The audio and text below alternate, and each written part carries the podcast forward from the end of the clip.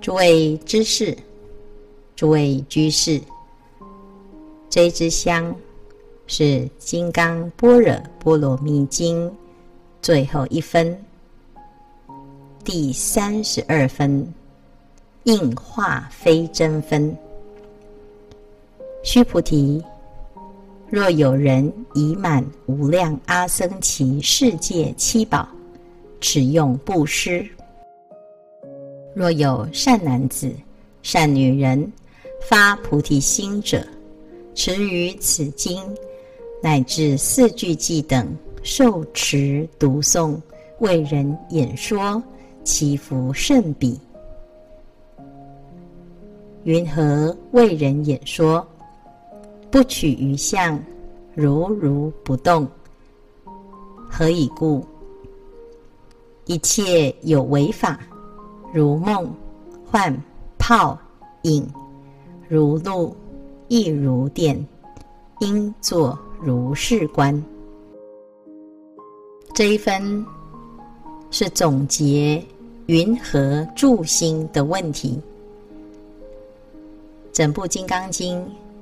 环绕在须菩提所提“云何应住，云何降伏其心”这两个问题，讨论般若智慧的体、相、用。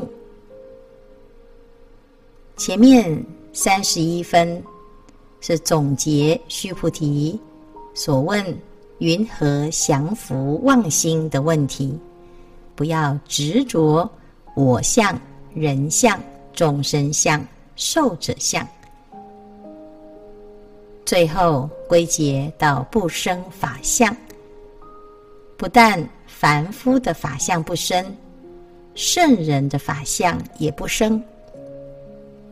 如此，妄心就能降伏。那这一分呢？则是总结须菩提提问“云何安住真心”的问题。一开始，佛陀就讲：“须菩提，若有人已满无量阿僧祇世界七宝，持用布施；若有善男子、善女人发菩提心者，持于此经。”乃至四句偈等，受持读诵，为人演说，祈福甚彼。这段经文再一次较量显示持经说法的功德，胜过以无量阿僧只世界七宝布施的福德。回应一开始。佛陀回答“云何应住”时，在第四分妙行五住分就谈过的要无相布施。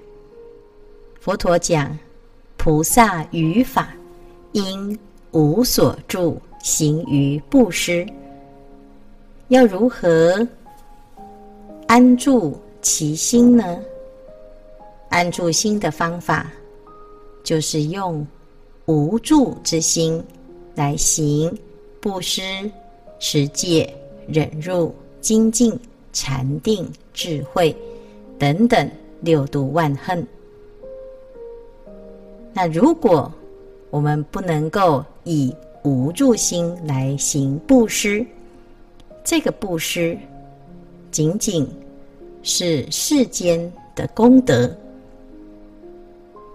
从这里。就可以看到，同样是布施，有法的布施跟无法的布施天差地别，所以到最后，在结论当中就谈到：若有人已满无量阿僧祇世界七宝，持用布施，把世间最珍贵的宝贝。拿来布施，这在谈世间法的最殊胜。但是，如果这个善男子、善女人发了菩提心，持《金刚经》乃至四句偈等，受持读诵，为人演说，这样子的行法的功德，其福胜过以无量阿僧祇世界的七宝布施的功德。再一次凸显出发菩提心、行菩萨道，以至于无住心的殊胜。最重要的差别是什么呢？最重要的差别是行菩萨道的时候，他所用的心，他的发心。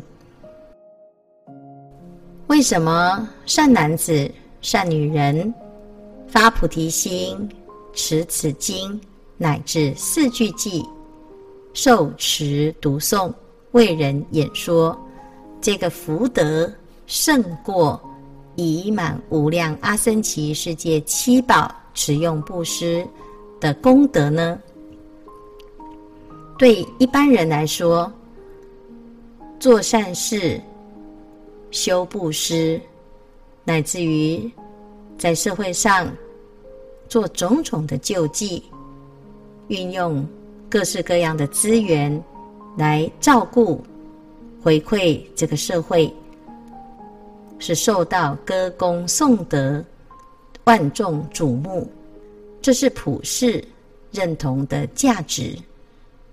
但是如果有一个人，他能够行菩萨道、发菩提心、持此《金刚般若波罗蜜经》，乃至于终其一生受持、读诵。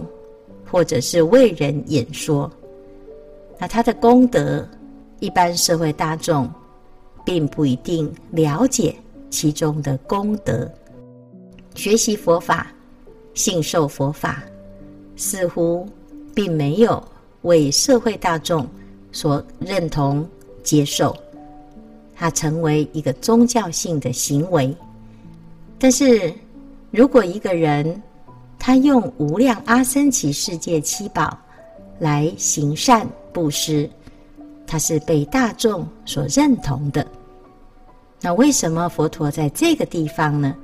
特别来称赞行法之人，其福甚彼呢？这其中的奥秘就在于发菩提心这四个字。发菩提心。跟不发菩提心，会影响修行，乃至于行善。他是用什么心态？在一开始，《金刚经》就讲，善男子、善女人的定义，就是发阿耨多罗三藐三菩提心，就是发要成佛的心。如果我们以觉悟为目标，就是发菩提心。当我们发了菩提心，要怎么样才不会忘记呢？就是要受持、读诵、为人解说《金刚经》。这《金刚经》里，时时句句都在提醒修行要发菩提心。做事要发菩提心，行善要发菩提心，乃至于读诵、受持、为人解说，也是不离菩提心。所以，把整部《金刚经》一持不忘了之后呢，你会记得要发菩提心。一个发菩提心的人。他的行善呢，是以回向菩提心为出发心，在行布施的时候，他自然而然就会远离我相、人相、众生相、寿者相这种执着的四种相。那他做的任何事情，用一个不执着的心来行。它会达到最究竟圆满，效果是最好。如果一个没有发菩提心的人，他虽然也是行善，也是做布施，就是用我相来行，有我最极深，有我了之后呢，所行的这一切也是有它的效果，但是究竟还是人天福报。这个人天的福报啊，它是有限的，会有漏。永嘉大师曾经说：“住相布施生天福，犹如养箭射虚空，势力尽，箭还坠，招得来生不如意。”世间的布施，它有效果，有人天的福报，但是呢，就像这一支箭，它到虚空上。等到箭的力道退散了，它还是会堕落，掉回地面。如果我们只有为了人天之福而行善，那福报享尽了，又会再回过头来堕落到来生的不如意窟里。那这样子呢，我们就不断的在循环不已。深深沉沉，那不如同样在做，我们用一个不执着的心，用一个觉悟的心，用一个离我相、人相、众生相、寿者相的心来行一切善行。那你要怎么样来了解这件事呢？就是受持读诵《金刚经》。甚至于我们背诵了之后，还可以为人解说。当我们在为人解说的时候呢，你的心啊，已经深深的植入了《金刚经》的义理。回过头来，在行世间的布施时，自然而然就会用一个不执着的心来行。这个叫做啊，从解入行，依理起行。但是有的人呢，他就会有所偏颇。一种叫做有解无行，一种就是有行无解。有解无形的人，天天在说食，而没有吃过一口。叫做说食数宝，天天在数别人的财产，数钞票，但是数的都是别人的钱。只有读经而不行，说食数宝，没有办法真的跟佛法相应。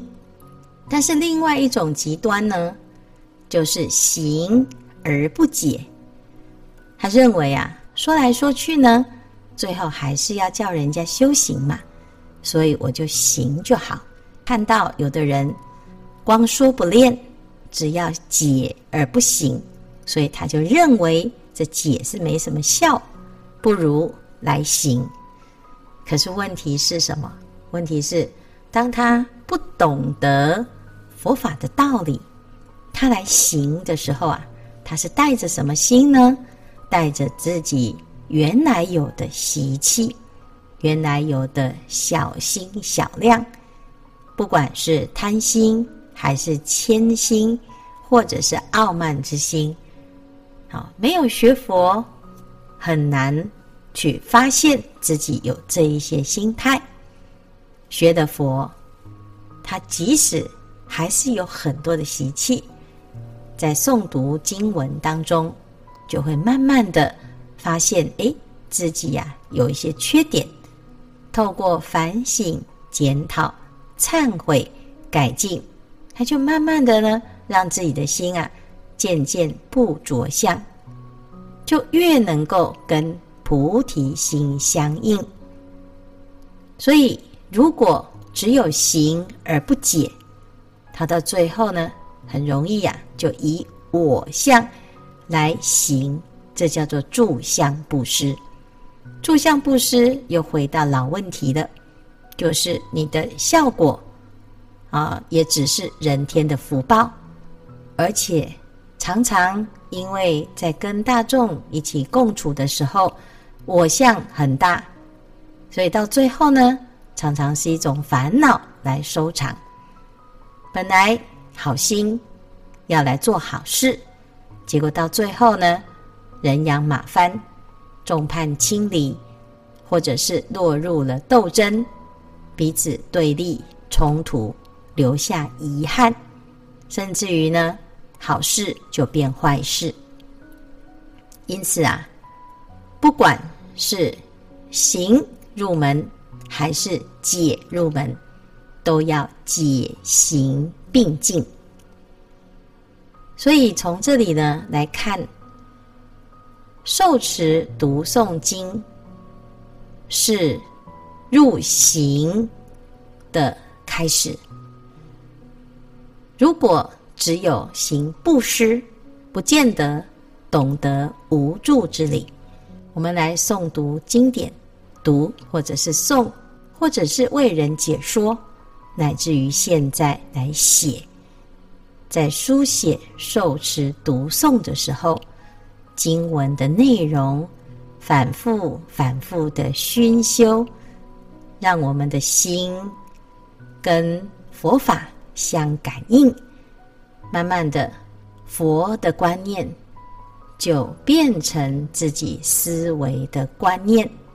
我们在生活中。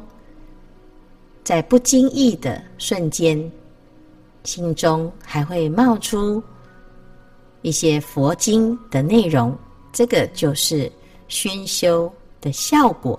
当我们有了这样子跟法相应的体验，自然你的心啊，就会安住在般若的妙智慧当中。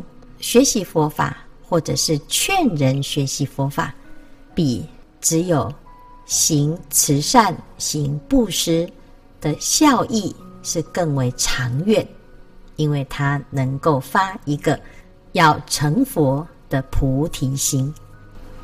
接下来呢，云何为人解说？不取于相，如如不动。所谓般若，叫做因无所住而生其心。那应无所住，就是不执色、声、香、味、触法。总之，叫做不取相。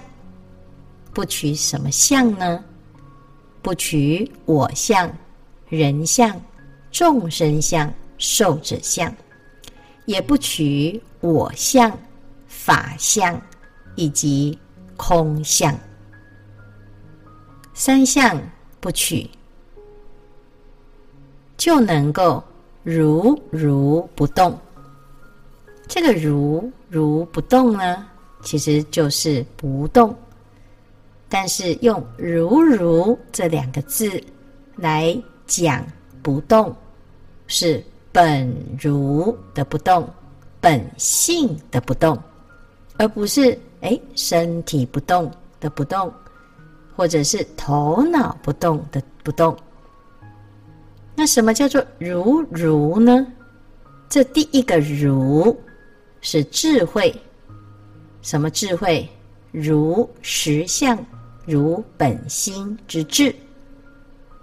第二个如呢，就是真如的理体，如理之智来契合。真如之理，这个叫做如智如理，简称如如。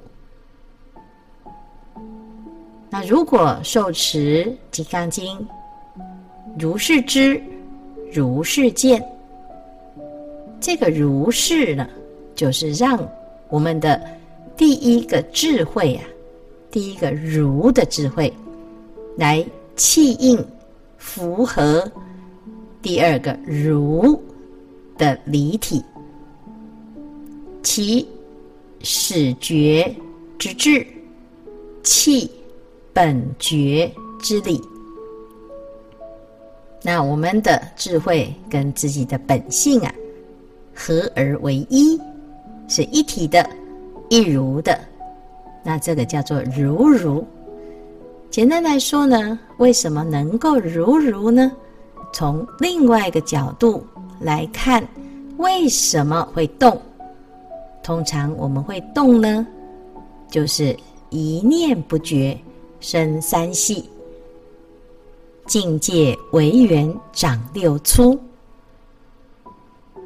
攀缘心一生，心就流转，就开始有了动态，从细的动到粗的动，念念迁流，念念分别。分别在哪里呢？分别在我相、人相、众生相、寿者相。所以每天的忙碌啊，就是人我是非。看到好的，兴起贪着；看到不好的，兴起烦恼。耳朵也是如此，鼻、舌、身、意。皆是如此。当我们攀缘心一起，分别念一起，你就不能够保持平静了，没有如如不动了。那怎么办呢？我们要知道啊，心不平静，就是因为我们的心起了攀缘。那为什么会攀缘呢？因为不能够明白呀、接下来的这一段，佛陀就讲啊：何以故？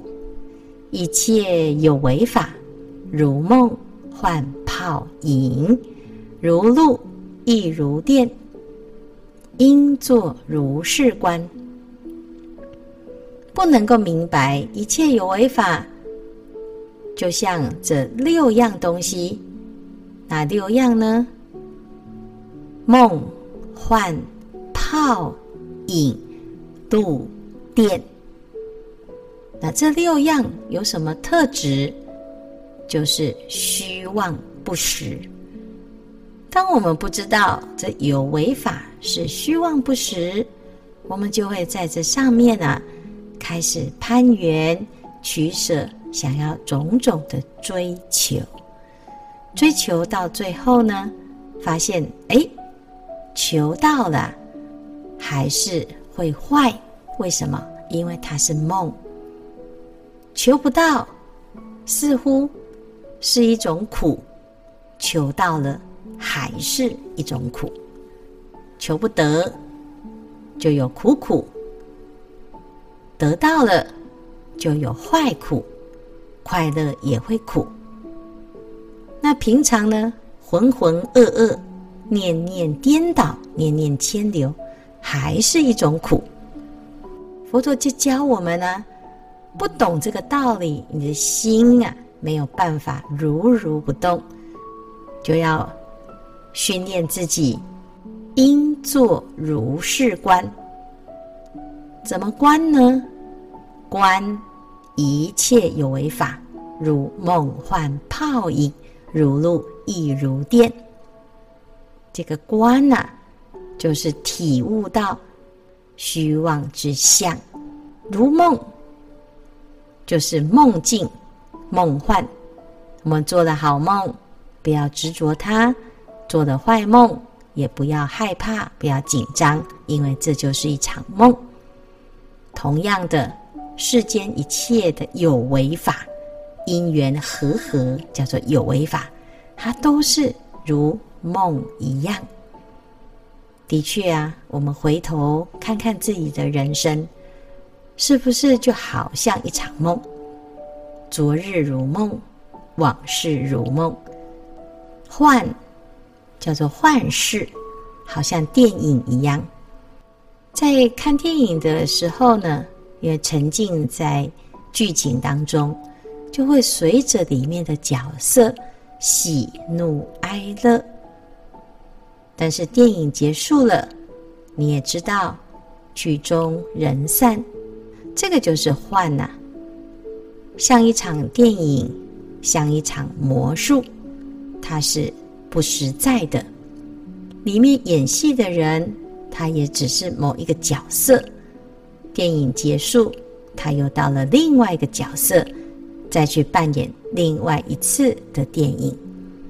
泡就是水泡，水泡啊，不管是大的水泡还是小的水泡，有颜色的水泡，美丽的水泡，它还是水泡，瞬间就消失。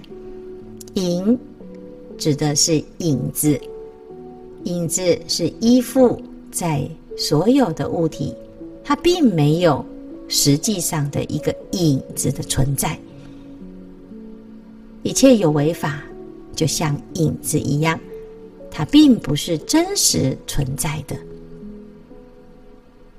那最后呢，如露亦如电，这个露啊，就是早上的露水。太阳一出来，露水就变成水蒸气，了无踪迹。闪电更是如此。所以这几个譬喻啊，都是在讲虚妄不实、变异无常、生灭迅速。的特质，一切有为法，就如这六样瞬间不实之物一样，也是如此的虚妄不实。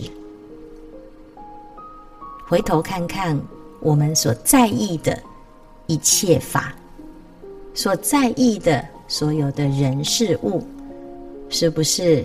就是像梦幻泡影一样呢？那如果看不破、放不下，你就每天啊，跟着这一切梦幻泡影的有为法，头出头没，穷足不舍，无有了期。累生累世的轮回，就是如此而来。宋朝苏东坡曾经为唐朝的人李源和元泽和尚写了一篇传记，这是在讲李源和元泽和尚之间的三世因缘。李源本来是贵族子弟，自幼生活豪奢，他的父亲李成是东都太守。在安禄山兴兵反唐的时候呢，李成誓死抵抗叛军，不幸兵败，惨遭杀害。当时李元年仅八岁，在兵荒马乱中被叛军俘虏为小奴。几年后，李成昔日的部将发现了李元，就将他赎回。后来。唐代宗获悉李元是李成的儿子，于是特别下诏，授予李元河南府尹的官职，并赐予他丰富的赏赐。但是父亲的惨死使李元刻骨铭心，李元于是发誓终身不做官、不娶亲、不吃肉。并且将父亲的宅院捐出来作为寺院，以超度死去的父亲。僧人元泽和尚是李源的忘年之交，两个人一起游行四方参禅问道。有一天，他们约好一起要前往四川青城朝拜峨眉山。李源想要走水路，从荆州启程，而元泽和尚想走陆路，从长安取道。李源不同意元泽和尚的提议，而且呢，态度很坚决。元泽和尚实在没有办法，只好顺从李源。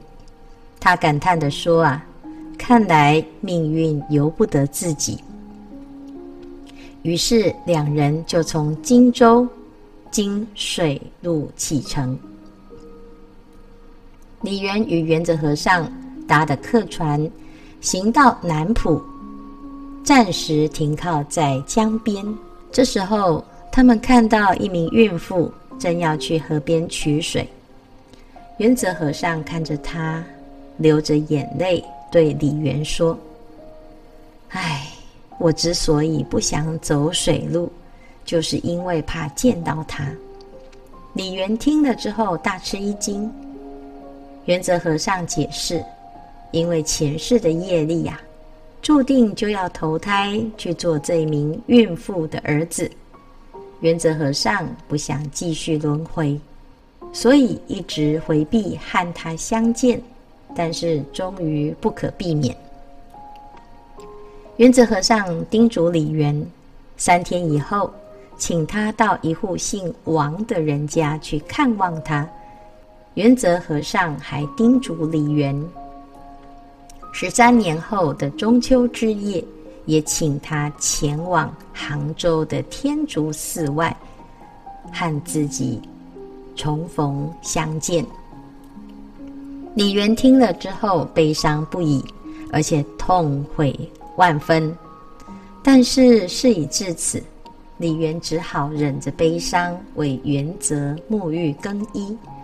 当天傍晚，元泽圆寂。那名王氏妇人也随之产下一名婴儿。三天后，李渊如约来到王家，婴儿见到李渊，果然露出微笑。李渊就将事情的来龙去脉全部告知王氏。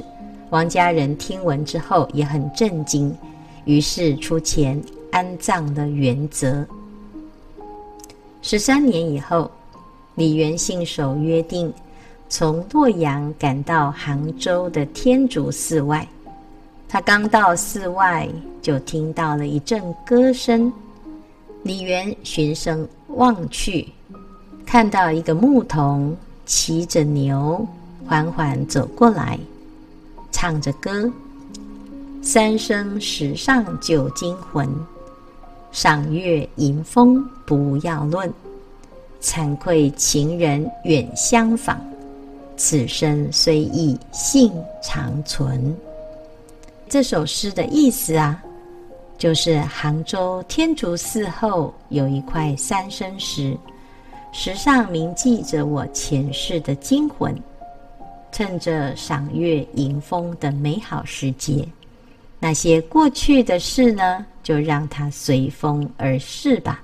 我们何必要去谈起呢？我很惭愧，让你从那么远的地方来看我。虽然今生我容貌已不同，但是那颗心始终没有改变呐、啊。李渊就知道啊，原来这就是元泽和尚啊。他非常的激动，他说：“泽公，您好吗？”牧童回答。李公，你真的是一位信守诺言的君子，只是我俗缘未了，暂时不能再接近你了。唯有精进勤恳的修行，到时候呢，我们还会再次相见。随即，牧童又唱起一首歌：身前身后事茫茫。欲化姻缘恐断肠，吴越山川寻已遍，却回烟灼上瞿塘。牧童且歌且行，渐行渐远，渐渐地消失在李渊的视野中。观一切法如梦幻泡影，如露亦如电。能观的这一念心，是如如之智；所观的这个理，是如如理，自然就能如如不动。如如不动，是一种自在从容的生命态度。百花丛里过，片叶不沾身。能够观。一切法虚妄不实，行菩萨道时，也能够宠辱不惊。六祖大师说：“一切时中，一切处所，念念不渝，常行般若，即是般若行。”《金刚般若波罗蜜经》即将圆满。诸位知识，我们从六祖大师听闻应无所住而生其心的这一刻，随着六祖大师来到了《金刚经》的世界，在《金刚经》里，我们有化身为须菩提，听着佛陀。一声一声的呼唤，须菩提，于意云何？我们也造了金刚经塔，般若之智也随着经文的熏习、书写、为人解说，而渐渐的建构起来。千人写经，百万造塔。是我们的愿行，在缘起缘灭当中，保持无念、无住、无为之心。既然是一场梦，做好梦也是梦，做噩梦也是梦。菩萨知道是梦，而入梦大作梦中佛事，以无所着。无所住之心，来行一切善，不执着一切善，即为阿耨多罗三藐三菩提。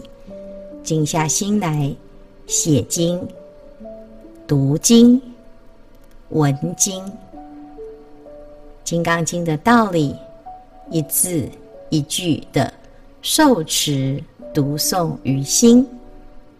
成为我们的八世田的一部分，也启发了自信之般若。